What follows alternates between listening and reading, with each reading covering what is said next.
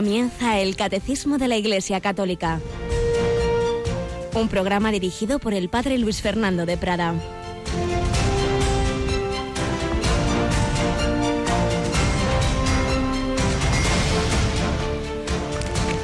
Alabados sean Jesús, María y José. Muy, muy buenos días, queridísima familia de Radio María. Comenzamos este nuevo día, este 7 de febrero de 2018 como repetimos de vez en cuando, es un día que nunca más se repetirá en nuestra vida, en nuestra historia, en el mundo. Nunca más habrá este 7, este 7 de febrero de 2018. Es un regalo, es un talento que Dios nos da y que debemos hacer fructificar.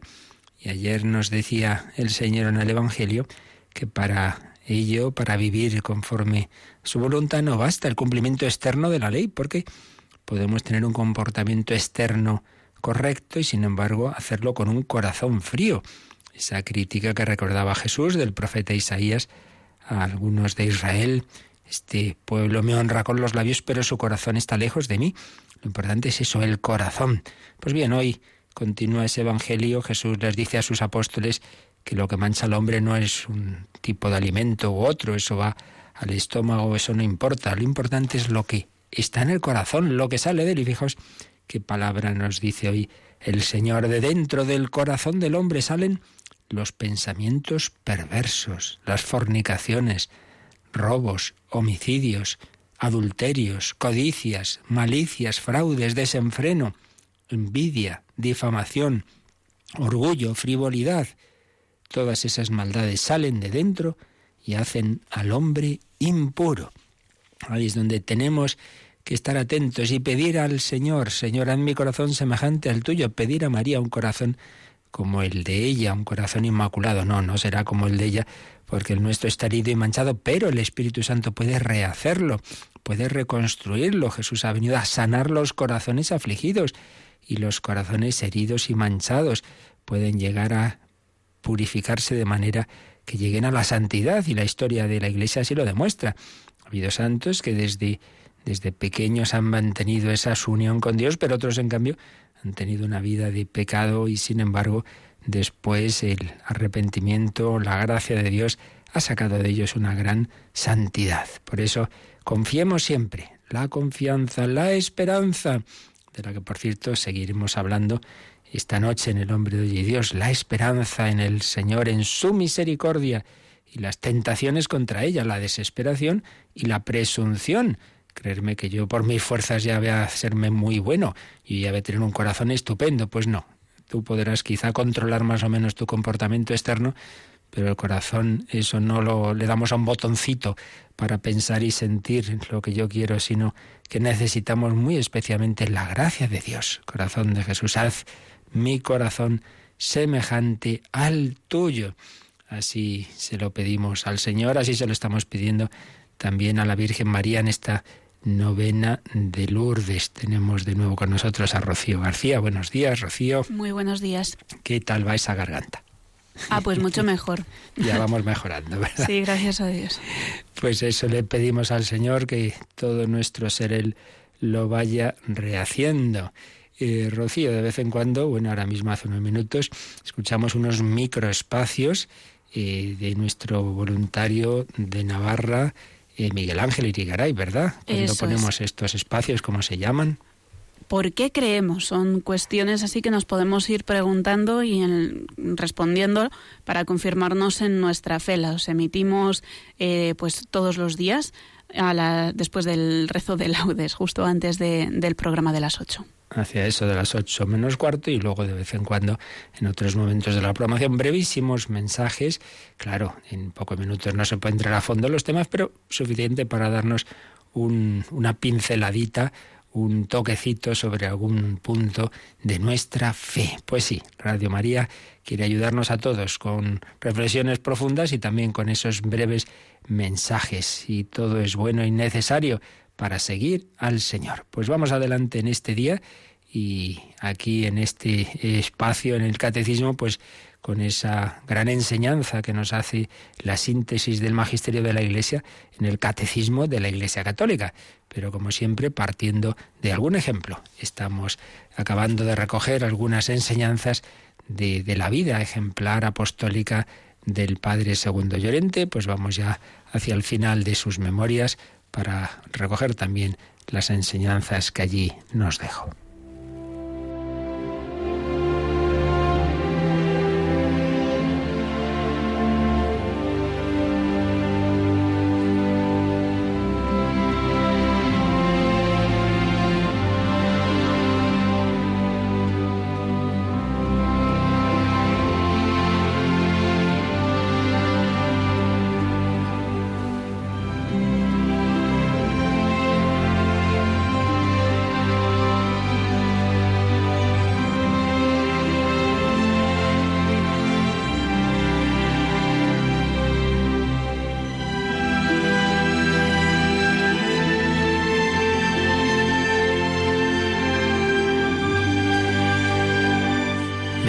De un sacerdote en el Yukon, padre Segundo Llorente. Hemos ido recogiendo retazos de estas memorias y ya vamos a ir al capítulo final, al epílogo, una reflexión que escribía el padre Llorente todavía en aquel momento estando allí en su misión en Alaska, moriría un tiempo después, ya recordaremos también su muerte y vamos a ver, a leer algunas de esas reflexiones con las que concluía este libro de sus memorias. Se titulaba El epílogo Más misioneros.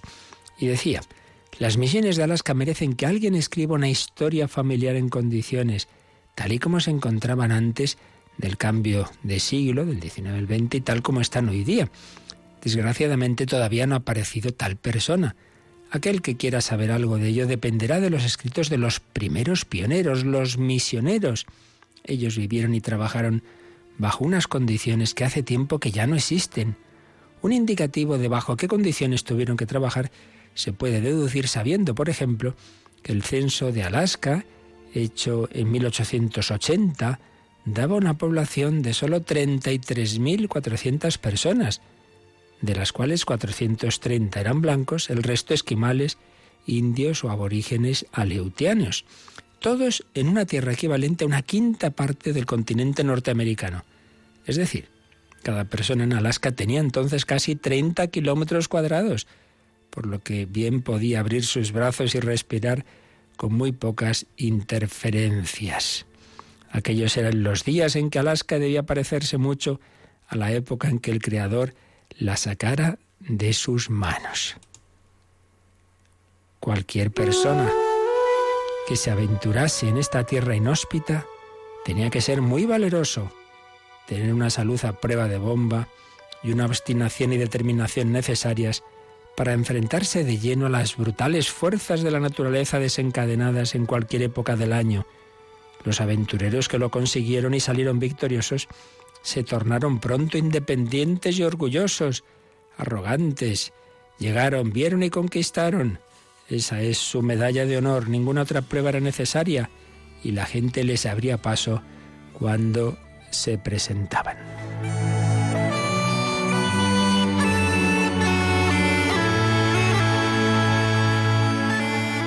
Podemos ver cómo debió ser también la vida de los primeros misioneros, de aquellos primeros jesuitas que empezaron a llegar al Yukon allá por 1887 o el obispo Sigers, que fue el primero en llegar, en llegar a Alaska y que fue asesinado. Los padres Tosi y Robaut, que pasaron el invierno en Harper, Canadá, viviendo en una cabaña que amenazaba con hundirse, apenas tenían vino de misa suficiente para liturgia diaria de los dos. Si el padre Tosi no hubiera tenido un temperamento fuerte, ¿quién hubiera colocado allí la primera piedra? Cuando ellos llegaron a Alaska en 1887 y vieron que el obispo había sido asesinado, los dos jesuitas se vieron a sí mismos como náufragos en una salvaje vastedad, yendo a la deriva en un mar de incertidumbre, completamente solos en las orillas del Yukon. El padre Tosi tenía 52 años, apenas la edad correcta para adaptarse al nuevo espacio, pero lo hizo. Y él fue el que construyó los cimientos en los cuales las misiones de Alaska pudieron fundarse. Murió diez años después, totalmente desgastado. El padre Robaut tenía Por el contrario, solo 32 años. No lo sabía entonces, pero sobrellevó 43 inviernos consecutivos en Alaska, viajando constantemente desde el Yukon a los ríos de Kukosuin. En 1889 al padre Ragaru le dieron 20 dólares para que fundara una misión en una tierra virgen. En 1948 al padre George Sendal le dieron también 20 dólares para empezar en la parroquia de Dillingham. Construyó una escuela que pronto ardió hasta los cimientos. La volvió a construir y de nuevo fue pasto de las llamas. El tercer edificio que emprendió por fin permaneció en pie hasta nuestros días. Esto es más fácil de decir que de hacer.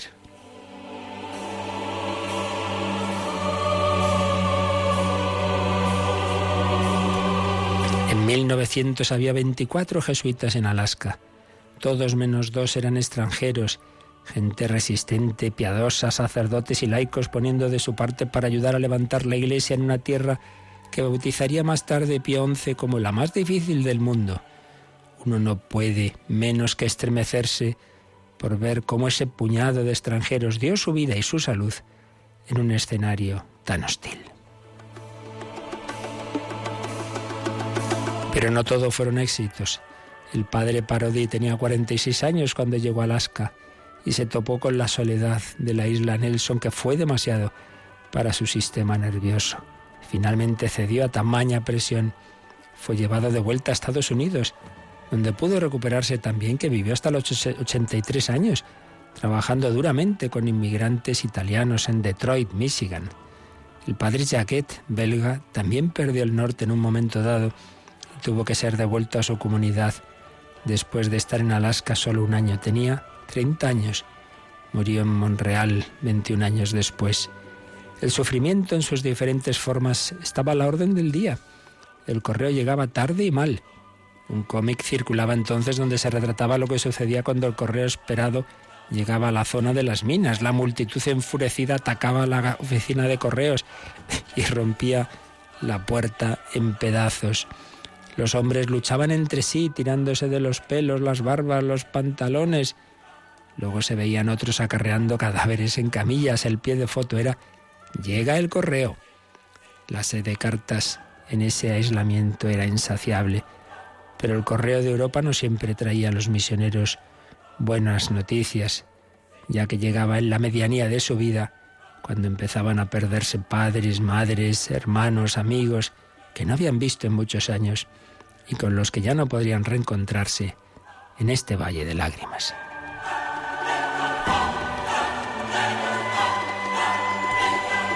El padre Francis Menager, un profesor de cosmología, voraz lector de grandes libros, se encontró a sí mismo en Kasunak con tan solo una revista a su alcance, creo que se llamaba Mecánica General, una gruesa revista llena de herramientas y tuercas. Me comentó que se la aprendió de memoria para evitar volverse loco. Los inviernos eran largos y fríos y el combustible difícil de obtener. Los edificios estaban pobremente aislados contra esas terribles tormentas polares.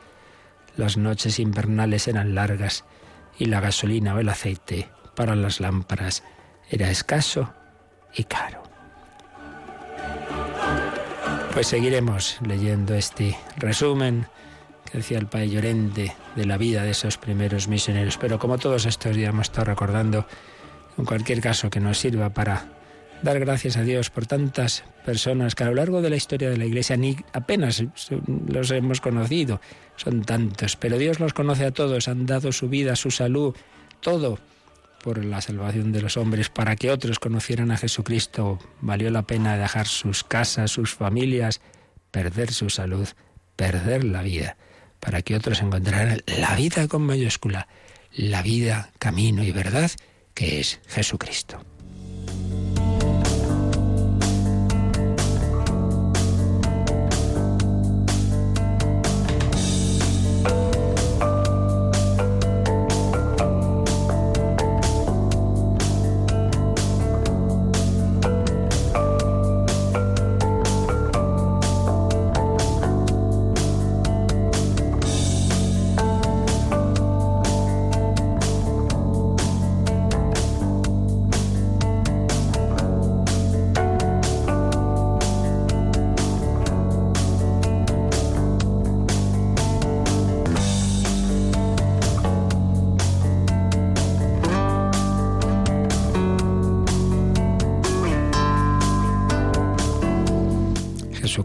Camino, verdad y vida, que prolonga su presencia en medio de nosotros a través de la Iglesia. La Iglesia, cuerpo místico de Cristo, pueblo de Dios en marcha, labranza de Dios, rebaño del buen pastor, casa y edificio de Dios, diversas imágenes que aparecen en la escritura y que estamos viendo en este apartado del catecismo que nos habla de la Iglesia Católica. Creo en la Santa Iglesia Católica. Vimos lo que significa la palabra Iglesia y estamos viendo esas imágenes con las que se va acercando la Sagrada Escritura a ese misterio de la Iglesia, símbolos e imágenes de la Iglesia. Nos habíamos quedado ayer explicando las imágenes mm, relativas a la construcción. Habíamos visto el 755, ahí la imagen era agrícola, la iglesia es la labranza o campo de Dios, es la viña de Dios, el labrador es el Padre Celestial, Cristo es la vid, nosotros los sarmientos, pero después de estas imágenes del campo nos íbamos a las imágenes de la construcción. Pues lo habíamos visto este número 756, pero a medias, así que vamos a, a retomarlo. Rocío, releemos este número del catecismo. También muchas veces a la Iglesia se la llama construcción de Dios. El Señor mismo se comparó a la piedra que desecharon los constructores, pero que se convirtió en la piedra angular. Los apóstoles construyen la Iglesia sobre ese fundamento que le da solidez y cohesión. Esta construcción recibe diversos nombres casa de Dios en la que habita su familia, habitación de Dios en el Espíritu, tienda de Dios con los hombres y, sobre todo, templo santo. Representado en los templos de piedra, los padres cantan sus alabanzas y la liturgia con razón lo compara a la ciudad santa, a la Nueva Jerusalén. En ella, en efecto, nosotros, como piedras vivas, entramos en su construcción en este mundo. San Juan ve en el mundo renovado bajar del cielo, de junto a Dios, esta ciudad santa, arreglada como una esposa embellecida para su esposo. Pues un largo número muy bello en el que recoge las principales alusiones de la escritura, estas imágenes que tienen que ver con la construcción de Dios, el templo de Dios. Construcción de Dios. Vimos ayer que hay una frase clave en el Salmo 118 que aparece luego en diversas citas. La piedra que desecharon los arquitectos es ahora la piedra angular. Y es que en esa construcción de Dios la piedra básica, el fundamento es Jesucristo. Lo desecharon los arquitectos. Fue rechazado, fue condenado, fue crucificado, pero es la piedra angular. Es el Señor quien lo ha hecho. Ha sido un milagro patente porque el día en que actuó el Señor fue el día de su resurrección. Esa piedra es una piedra viva, Cristo resucitado y vivo. Es el fundamento, el único fundamento en el que puede edificarse nuestra vida, no sobre arenas movedizas, sino sobre esa roca firme. El cielo y la tierra pasarán, mis palabras no pasarán. Estamos llamados a edificar nuestra vida en Cristo, pero no a un título individual, cada uno con Cristo, sino que es el Señor mismo el quien construye su iglesia. Tú eres Pedro, sobre esta piedra edificaré mi iglesia, y las puertas del abismo no podrán contra ella. El Señor edifica su iglesia, pone el ejemplo de la iglesia material para enseñarnos la importancia de esa iglesia espiritual, de ese templo que estamos llamados a ser todos nosotros, porque si el templo es por excelencia la casa de Dios, donde Dios de una manera especial habita y se comunica y escucha nuestras oraciones, realmente eso es para que cada uno de nosotros nos convirtamos también en ese templo, porque bautizados, consagrados, yo te bautizo en el nombre del Padre y del Hijo y del Espíritu Santo, yo te consagro al Padre, al Hijo, al Espíritu Santo, consagrados a la Santísima Trinidad, inhabitados por el Padre, el Hijo y el Espíritu Santo, estamos llamados a vivir en esa amistad con Dios. Si alguno me ama, mi Padre le amará, vendremos a morada en él, llamados a ser templos de Dios. Vuestro cuerpo es templo del Espíritu Santo. Pero, repetimos, todos formando a su vez ese gran templo, esa gran iglesia cuyo fundamento es Jesucristo. Entonces veíamos diversas citas en que aparece esa imagen, somos edificio de Dios, la iglesia es edificio de Dios, edificada sobre Jesucristo, y nos decía San Pablo, Nadie puede poner otro fundamento sino el que ya está puesto, Jesucristo, en 1 Corintios 3:11. Pero también en este número, y ahí nos quedábamos, se nos eh, dice que esta construcción, esta casa de Dios, recibe diversos nombres. Uno de ellos, el que acabo de decir, casa de Dios. En efecto, vamos a San Pablo, primera Timoteo 3:15, y le dice San Pablo a su discípulo, quiero que sepas cómo hay que comportarse en la casa de Dios, que es la iglesia del Dios vivo, columna y soporte de la verdad. Pues así en unas cuantas palabritas, cuántas cosas nos dice San Pablo. Dice que la iglesia es la casa de Dios y esa iglesia del Dios vivo es columna y soporte de la verdad. San Pablo, el que a veces se dice, no, San Pablo es hombre individualista, conoció a Jesús directamente, sí, sí, conoció a Jesús que se le reveló en el camino, pero que le envió a la iglesia. Se te dirá lo que tienes que hacer. Y el Señor envió a Ananías, Ananías le bautizó, luego San Pablo fue a conocer a los apóstoles, entroncó con esa sucesión apostólica y entró a formar parte de la iglesia y enseña que la iglesia es columna y fundamento de la verdad, casa de Dios, en la que habita su familia. Estamos llamados a ser esa familia de Dios. Y eso lo podemos ver en Efesios 2, 19 a 22. Nos dice ahí San Pablo. Así pues, ya no sois extranjeros ni forasteros, sino que compartís la ciudadanía del pueblo santo y sois de la familia de Dios, edificados sobre el cimiento de los apóstoles y profetas, siendo la piedra angular Cristo Jesús, en la cual toda construcción bien ajustada crece hasta formar un templo santo en el Señor, en el cual también vosotros sois edificados juntamente hasta formar el edificio de Dios en el Espíritu. Pues también nos ha dicho unas cuantas cosas San Pablo en estos versículos. Le dice a esos eh, que antes los judíos pues podían menospreciar como los goín, los gentiles, los paganos. Dice, no, no, no, ya no sois extranjeros ni forasteros, sino que compartís la ciudadanía del pueblo santo. También ya vosotros sois del pueblo elegido. El pueblo elegido no es simplemente que Dios escogió a Israel y ese es el pueblo bueno y los demás son malos, no. Era una elección, pues como luego escogería a los apóstoles para llevar a todos el anuncio de la salvación universal.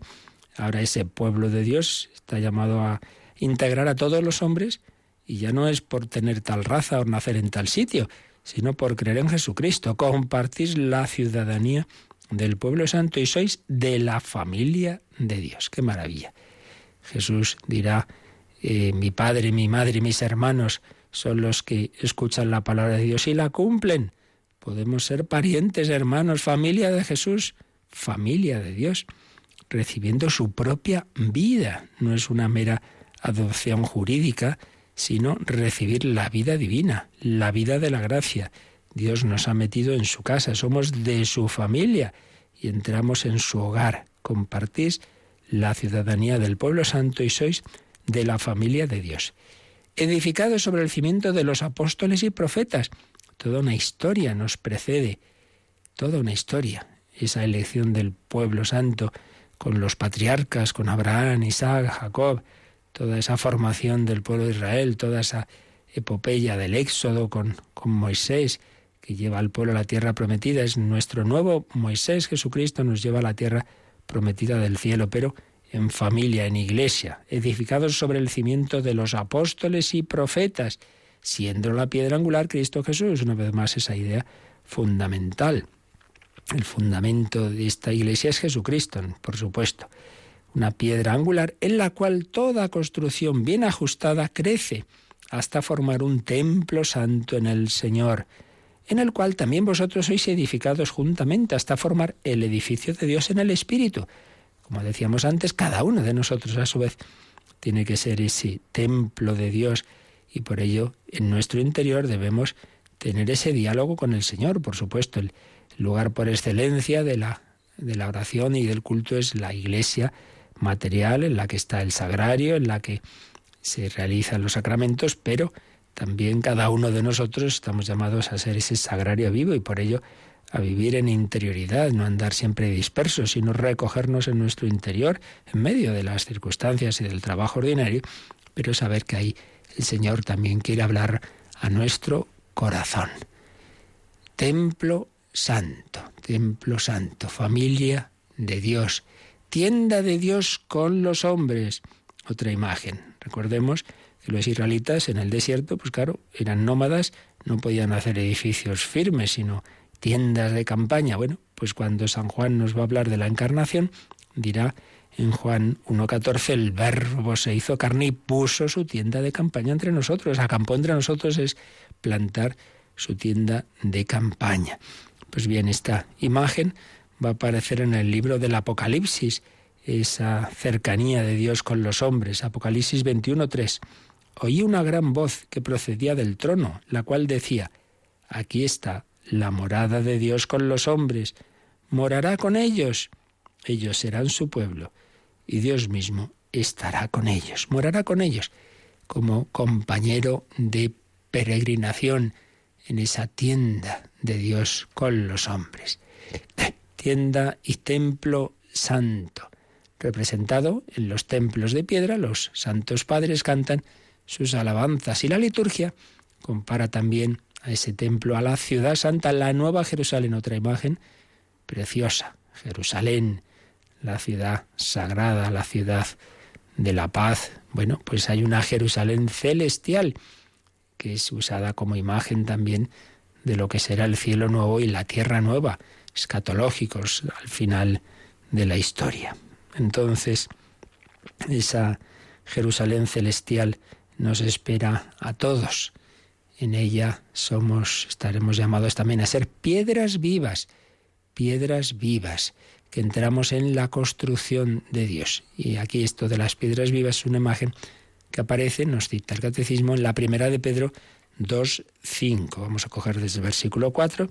Dice San Pedro a los cristianos, acudid a Él, a Cristo, piedra viva desechada por los hombres, una vez más, esta imagen de la piedra desechada, pero ante Dios escogida y preciosa servid también vosotros de piedras vivas para edificar una casa espiritual destinada a un sacerdocio santo, que ofrece sacrificios espirituales agradables a Dios por medio de Jesucristo.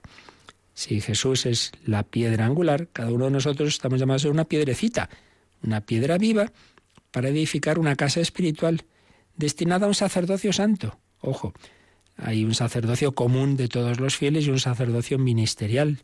Todo cristiano bautizado es sacerdote en cuanto que está llamado a ofrecer el sacrificio, no el de la misa, pero sí el de su propia vida, ese ofrecimiento de obras, ese ofertorio, ofrecer tu vida, ofrecer al, Cristo al Padre. Tú estás llamado a ser sacerdote que ora, que ofrece, destinado a un sacerdocio santo, que ofrece sacrificios espirituales agradables a Dios por medio de Jesucristo, piedras vivas. Y la última frase de este número 756 dice, San Juan ve en el mundo renovado bajar del cielo, de junto a Dios, esa ciudad santa, arreglada como una esposa embellecida para su esposo. Y cita Apocalipsis 21, 1, 2, que dice lo siguiente, el vidente de Patmos ve esto en el Apocalipsis, vi un cielo nuevo y una tierra nueva, porque el primer cielo y la primera tierra han pasado y el mar no existe ya. Y vi la ciudad santa, la nueva Jerusalén, que bajaba del cielo de parte de Dios, preparada como esposa, ataviada para su esposo. La nueva Jerusalén, la esposa, otra imagen, la esposa de Cristo, preparada como esposa para su esposo, la nueva Jerusalén. Por eso en tantos cánticos de la liturgia cristiana hablamos de Jerusalén, lauda Jerusalén, alabar a ese Señor en la ciudad santa, en la Jerusalén celestial. Pues vamos a darle gracias de que nos ha llamado a formar parte de ese edificio de Dios, a ser parte de su familia, a vivir esperando la Jerusalén celestial. Le damos gracias y, alabamos al Señor y pedimos unos a otros, lauda Jerusalén, cada uno de nosotros alabemos al Señor. Lo hacemos con esta composición de maestro palestrina.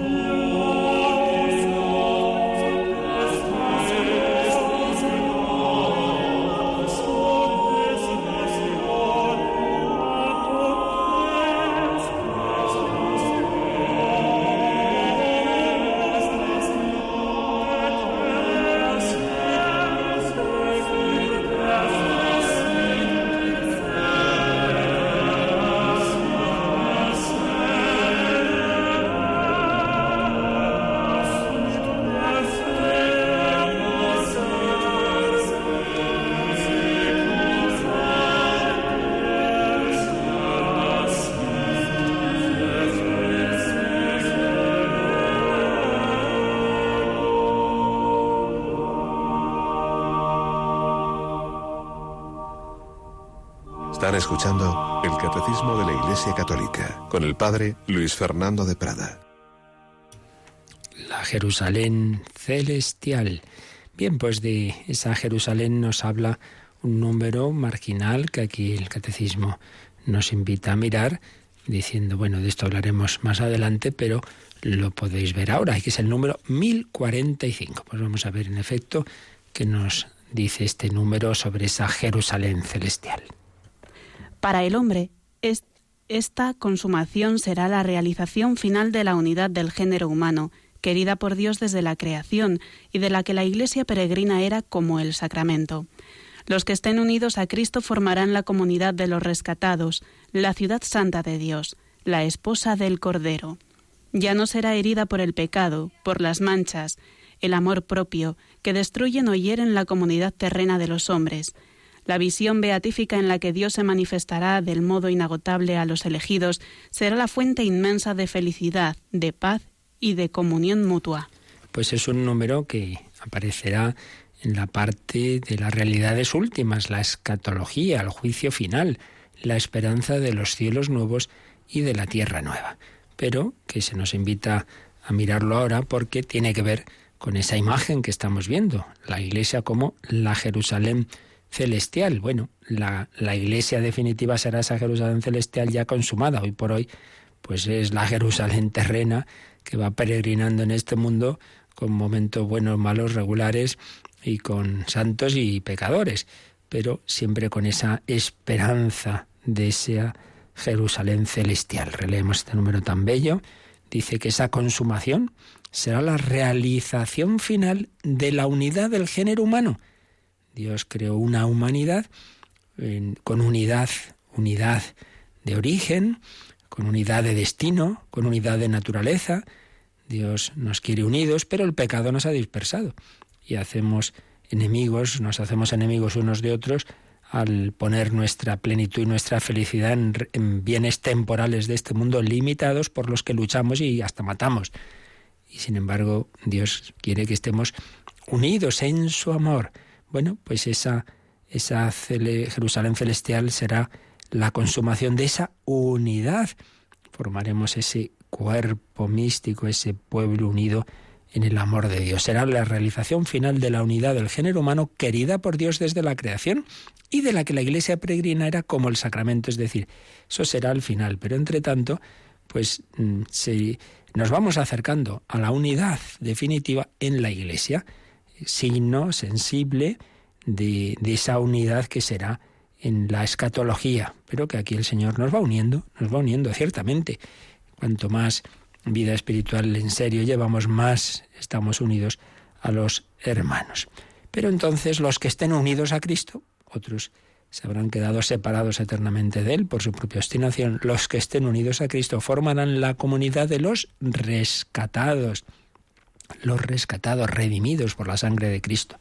La ciudad santa de Dios, la esposa del Cordero. Esta ya no será herida por el pecado. Aquí sí, pero allí ya no, será la esposa inmaculada. Ya no será herida por el pecado, las manchas, el amor propio que destruyen o hieren la comunidad terrena de los hombres. Pues sí, aquí cuántas veces vemos ese amor propio, tantas manchas que nos hacen daño.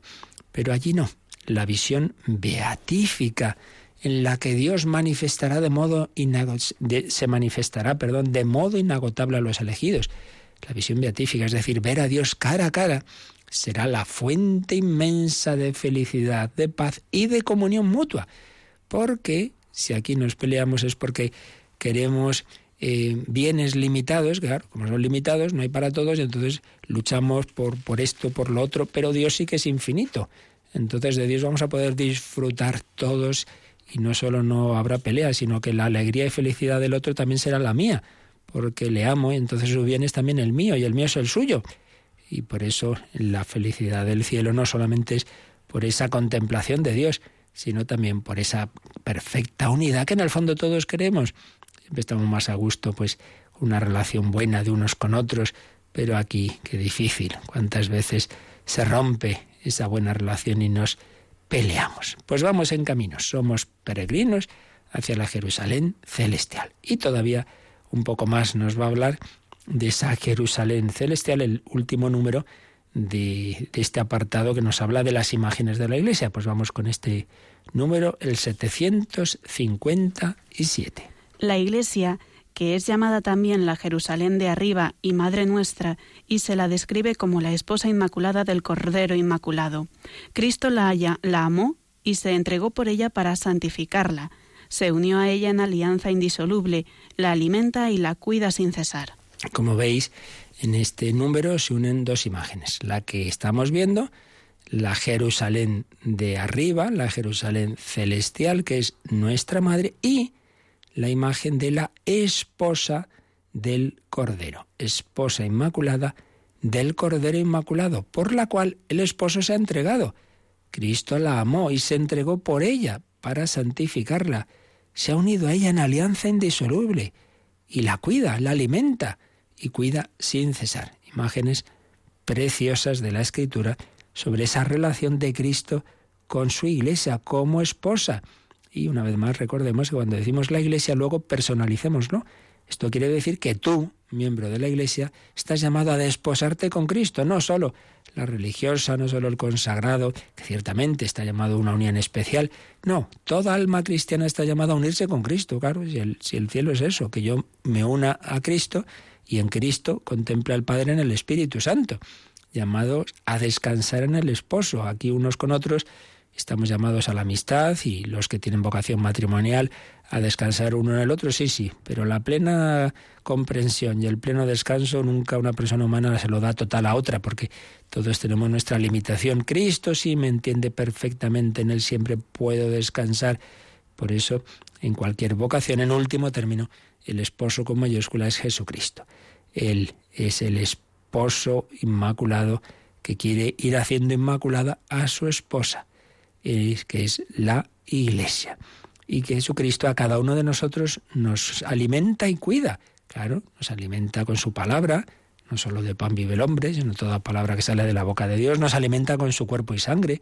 En la Eucaristía nos sana las heridas, en el sacramento de la confesión, en la unción de enfermos, en definitiva, en toda acción suya, la gracia que nos comunica, nos alimenta y nos sana, porque todos estamos tocados por el pecado, el pecado original, nuestra historia de pecado, el mundo que nos rodea, que se nos va metiendo dentro, todo ello nos, nos deja tocados, heridos, sí, pero no he venido por los justos, sino por los pecadores. No necesitan médicos los sanos, sino los enfermos.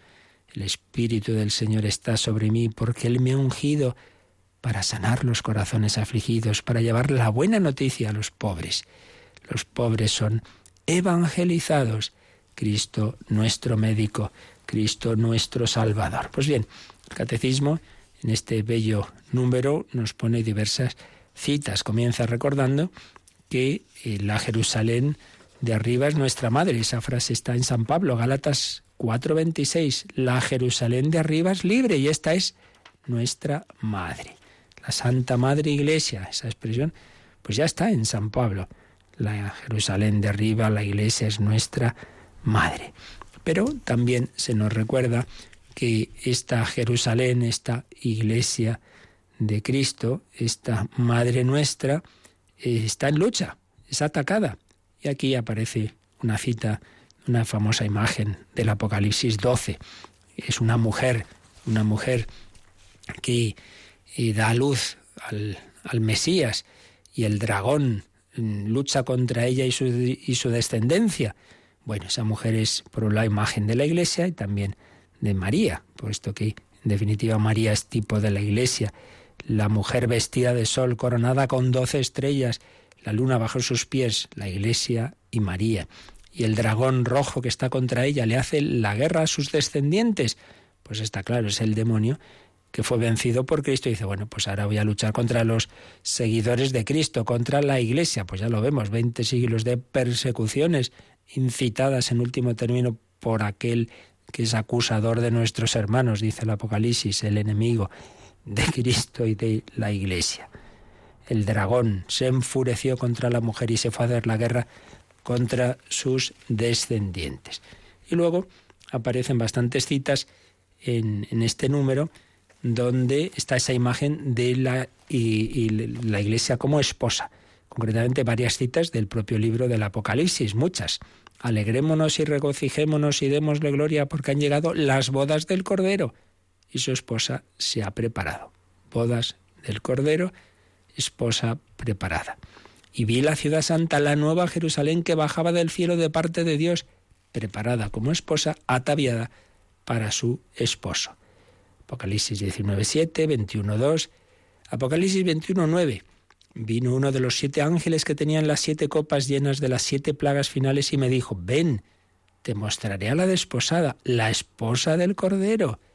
Estamos en guerra, sí, pero Cristo no abandona a su esposa. Y al final del libro del Apocalipsis, ¿cómo termina? Apocalipsis 22, 17. El Espíritu y la esposa dicen, ven. Y el que oiga diga, ven. El Espíritu Santo, que mueve a la iglesia, invita, mueve el corazón de esta a gritarle a Jesús, ven, ven Señor Jesús, ven Señor Jesús, vuelve, vuelve. Ven, consuma el mundo, la parusía, Ven, Señor Jesús, el que oiga esto, que lo diga también. Pues sí, ya lo decimos en misa, anunciamos tu muerte, proclamamos tu resurrección. Ven, Señor Jesús. Has venido ahora al altar, pero ven definitivamente a la historia, consúmala. Ven. Y luego, finalmente, este número nos pone esas citas en que San Pablo, en su carta a los Efesios, nos dice esa belleza de cómo Cristo se ha entregado por su esposa para santificarla, para alimentarla, para cuidarla. Está en Efesios 5, a partir del versículo 25, nos encontramos estas palabras. Maridos, amad a vuestras esposas, como también Cristo amó a la iglesia y se entregó por ella, para santificarla, purificándola con el baño del agua por la palabra, para presentársela a sí mismo toda gloriosa, sin mancha ni arruga ni cosa parecida, sino por el contrario, santa, inmaculada. Qué bonito. Jesucristo se ha entregado para hacer a su iglesia santa e inmaculada. Bueno, pues de nuevo personalicémoslo. Cristo se ha entregado por ti para hacerte santo, para purificarte, para llenarte de su amor, para que te parezcas cada vez más a Él y a María. Maríos, maridos, amad a vuestras esposas como Cristo amó a su iglesia y se entregó por ella. La purificó con el baño del agua, nos ha bautizado y presentársela a sí misma santa e inmaculada. Y más adelante, así deben los maridos amar a sus mujeres como a sus propios cuerpos. Claro, es que somos esposa y cuerpo de Cristo. El que ama a su mujer, a sí mismo se ama. Porque el cuerpo de la mujer está tan unido al marido que son un solo cuerpo. Nadie jamás odió su propia carne, sino que la alimenta y la cuida. Dice, hombre, el marido cuida de la mujer porque es su propio cuerpo. Pues Cristo cuida de la iglesia porque es su propio cuerpo. Cristo a la iglesia. Somos miembros de su cuerpo. Somos miembros de su cuerpo. Por eso, fijaos cómo termina, dejará el hombre a su padre y a su madre, se unirá a su mujer y vendrán a ser los dos una sola carne. Gran misterio es este. Y lo aplico a Cristo en la iglesia. Bueno, pues aquí hay una imagen preciosa.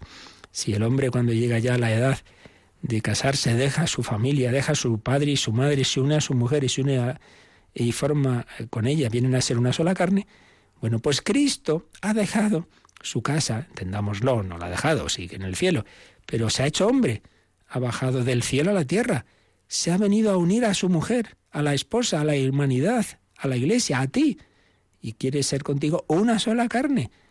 Le recibimos en la comunión, se une a nosotros, somos su cuerpo desde el bautismo y los demás sacramentos, y en la muerte cristiana se consuma esa unión. Cristo ha dejado, entre comillas, a su padre y a su madre, ha dejado la, el estar simplemente en el cielo, ha bajado a la tierra para casarse con cada uno, para unirse a la iglesia y ser una sola carne. Se ha desposado y ya no se divorciará nunca de la humanidad, para siempre será hombre. Gran misterio es este.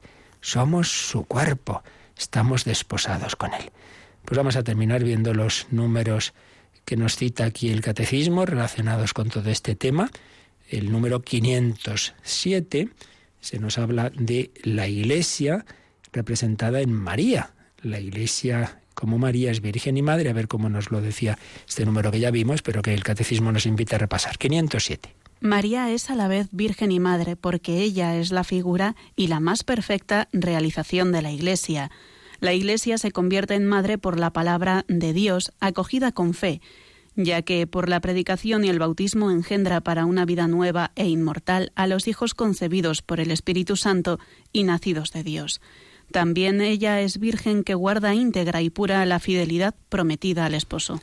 Bueno, pues claro, como decíamos el otro día, eh, cada imagen da matices y no son contrarios, son, son complementarios. La iglesia es esposa, pero la iglesia es virgen, la iglesia es madre y la iglesia, lo que las cualidades de la iglesia, pues en, en grado supremo están en María, que es a la vez virgen y madre, virgen unida en su corazón al Señor y madre, porque nos engendra la vida divina. María colabora a darnos a luz, a darnos, a llevarnos a la fe, y la Iglesia nos hace hijos de Dios, pues porque a través de ella recibimos esos sacramentos que nos comunican la vida divina. La Iglesia, María, Virgen, esposa y madre.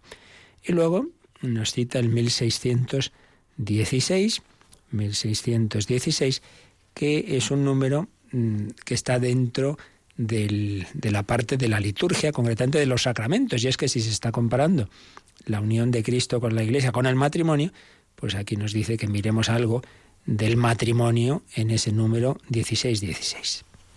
Es lo que el apóstol Pablo da a entender diciendo, Maridos, amad a vuestras mujeres como Cristo amó a la Iglesia y se entregó a sí mismo por ella para santificarla y añadiendo enseguida, por eso dejará el hombre a su padre y a su madre, y se unirá a su mujer, y los dos se harán una sola carne. Gran misterio es este, lo digo respecto a Cristo y a la Iglesia. Por eso, el sacramento, el matrimonio es un sacramento en Cristo, porque es un signo de algo mucho más grande, no es simplemente la unión natural buena que Dios ha hecho desde el inicio de la historia, de varón y mujer, sino que simboliza, significa y, y nos hace sensiblemente presente esa otra unión entre Cristo y la Iglesia. Matrimonio cristiano, los esposos pues están sensibilizando ese otro matrimonio entre el Hijo de Dios y la Iglesia. Realmente grandísimas realidades en las que a través del humano se nos hace presente lo divino. Eso es lo que quiere decir la palabra sacramento en un sentido amplio, algo sensible a través de lo cual recibimos algo en cambio invisible y divino. Maravillas que el Señor va haciendo en nuestra vida, llamados a ser templo de Dios iglesia de Dios, esposa de Cristo y madre también cada uno de nosotros, porque con nuestra colaboración el Señor a su vez quiere transmitir la vida a tus hijos, la vida divina, a tus catequizados, ser instrumentos para a su vez construir el reino de Dios en otros corazones. Pues damos gracias al Señor por todo esto, por sus maravillas, por cómo el Señor nos une a Él. Le damos gracias de nuevo, alabamos al Señor en la Jerusalén celestial. De momento es la Jerusalén peregrina, que es la iglesia que va peregrinando, pero siempre con esa mirada en la Jerusalén celestial. Damos gracias, oramos y si queréis también alguna consulta, pues es el momento.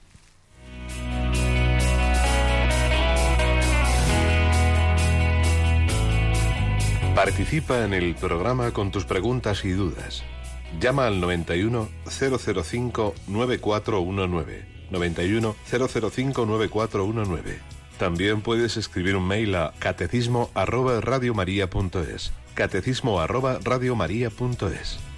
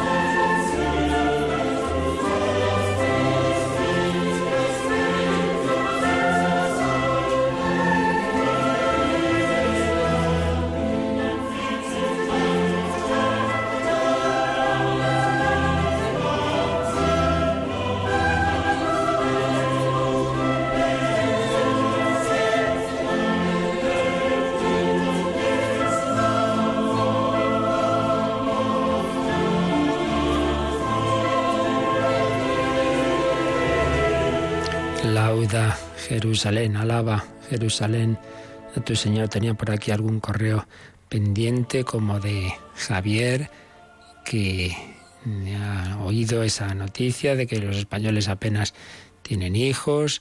Dice, yo tengo dos, la figura del buen pastor siempre la he tenido conmigo y la compruebo en mi vida. Pues no me falta trabajo, yo aún en la precariedad veo sus mimos y cuidados. Por eso no temo al futuro, mi Padre del Cielo cuida de mi familia. ¿No será querer tener todo asegurado la razón de la baja natalidad?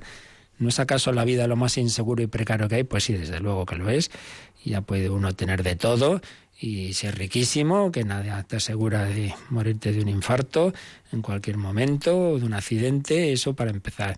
Y luego que uno de los factores de la baja natalidad es la, la falta de fe y confianza en Dios, sin ninguna duda. Y la prueba es que los continentes, las naciones de menor natalidad son las más ricas, con lo cual se ve que ya, sin juzgar a nadie en particular, pero en conjunto sociológicamente está claro. Occidente tiene miedo a la vida, no le ve sentido a la vida. Los pueblos pobres, en cambio, tantas veces les parece mucho más bella la, la, vida y el tener esos hijos en medio de las limitaciones que el tener el dinero, sin, sin duda.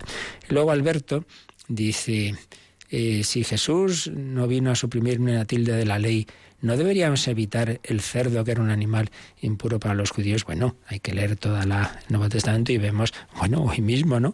Dice Jesús, no son los los alimentos lo que hacen impuro al hombre, sino lo que sale del corazón. El Señor, en efecto, no suprime la esencia de la ley, pero la lleva a su cumplimiento, a su perfección.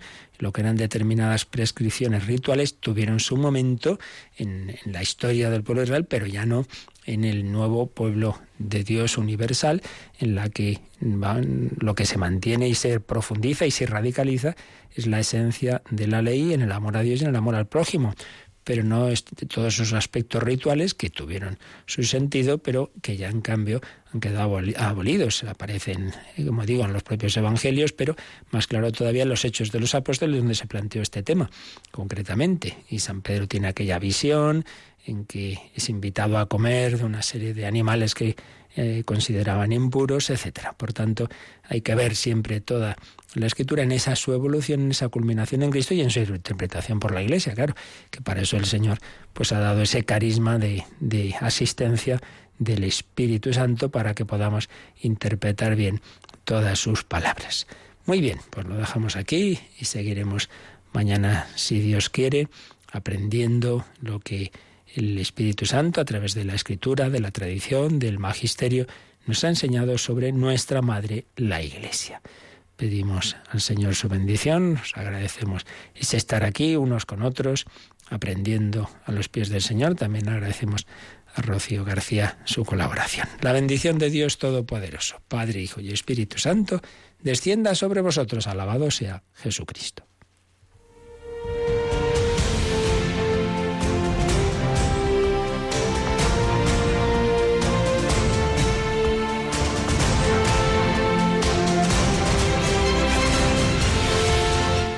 Han escuchado en Radio María el Catecismo de la Iglesia Católica.